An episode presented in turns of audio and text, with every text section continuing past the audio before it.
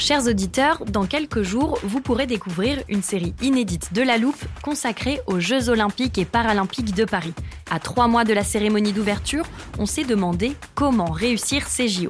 Les transports sont-ils prêts à affronter les milliers de touristes? Le dispositif de sécurité est-il suffisant? L'enthousiasme sera-t-il finalement au rendez-vous? Pour répondre, on plonge durant cinq épisodes dans les archives des éditions précédentes, accompagnés des journalistes de l'Express. C'est à retrouver à partir du 13 mai sur toutes les plateformes d'écoute. It's that time of the year. Your vacation is coming up. You can already hear the beach waves, feel the warm breeze, relax, and think about work. You really, really want it all to work out while you're away. Monday.com gives you and the team that peace of mind. When all work is on one platform and everyone's in sync, things just flow wherever you are. Tap the banner to go to Monday.com.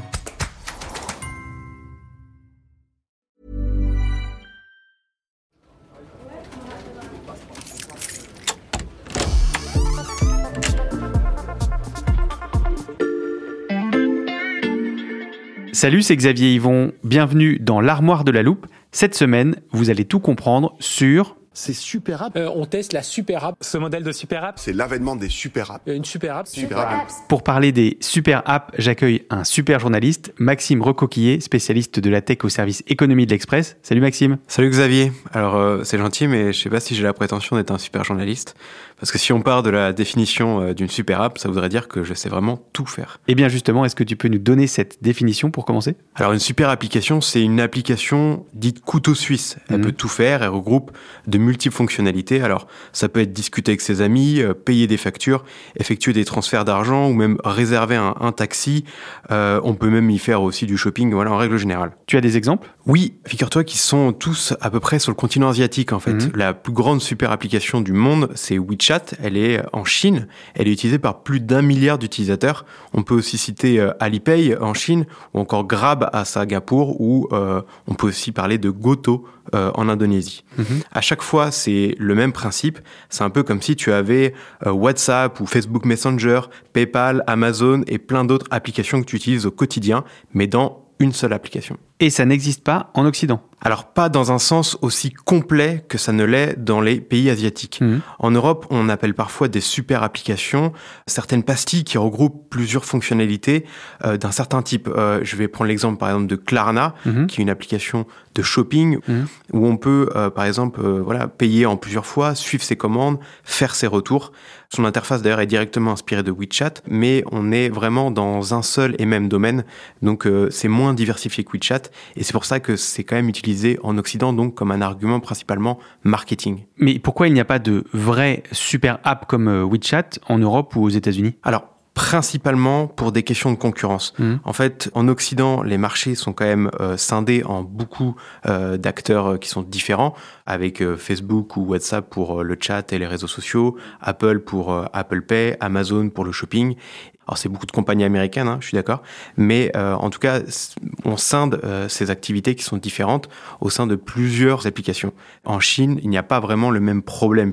Au contraire, le terrain de jeu est idéal, il y a peu de concurrence occidentale, le marché est gigantesque, et finalement, il n'y a pas de loi antitrust comparable à celle qu'on peut retrouver en Occident, qui pourrait empêcher les groupes chinois finalement de concentrer les activités qu'ils souhaitent. Comme souvent quand j'ouvre l'armoire de la loupe pour y ranger une définition, j'ai une petite idée derrière la tête, Maxime.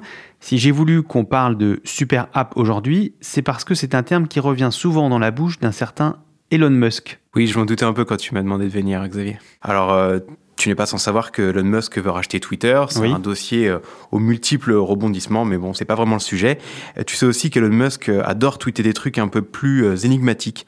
Et en octobre, il a publié ce message mystérieux. Je te le cite. L'achat de Twitter est un accélérateur pour créer X, l'application de tout. X, c'est comme ça qu'il veut appeler sa super app? Oui, alors pour la petite histoire, X, ça existe déjà. C'est Mhm. une compagnie en fait qui est fondée par euh, Musk en, en 1999 et qui s'imaginait déjà en fait comme une banque en ligne aux multiples fonctions pour accueillir euh, voilà des dépôts, euh, des assurances, euh, des fonctionnalités de courtage aussi, pourquoi pas des prêts. Mhm. Alors l'application X n'a pas forcément un très grand succès, euh, sa durée de vie est plutôt courte et euh, elle est fondue euh, dans PayPal, donc on peut dire que X est l'ancêtre de PayPal. Et donc Elon Musk veut ressusciter X. Et oui, et la question maintenant, c'est sous quelle forme vraiment il veut ressusciter X?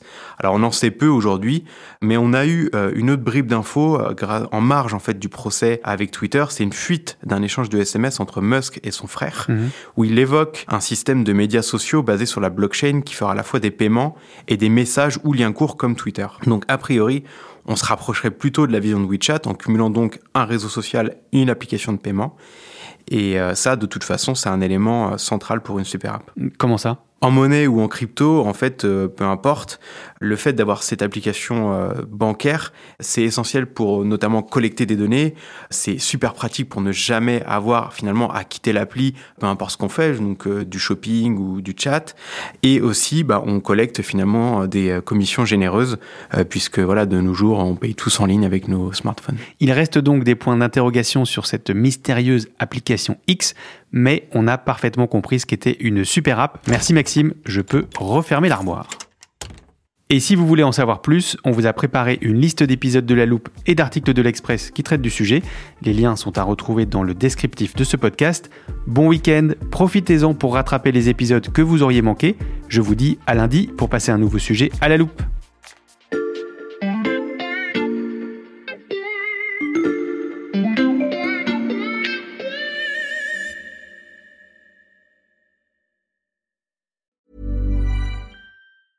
Hey, it's Danny Pellegrino from Everything Iconic. Ready to upgrade your style game without blowing your budget? Check out Quince. They've got all the good stuff shirts and polos, activewear, and fine leather goods, all at 50 to 80% less than other high end brands. And the best part?